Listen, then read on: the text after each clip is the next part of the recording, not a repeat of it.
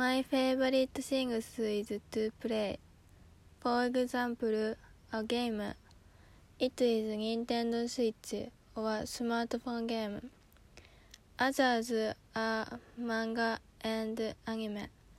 Recently, in the case of manga Kimetsu no Yaiba, but there were wide range of things I like, such as Gintama.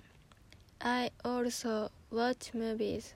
I have a wide range of interests, such as suspense and Pokemon.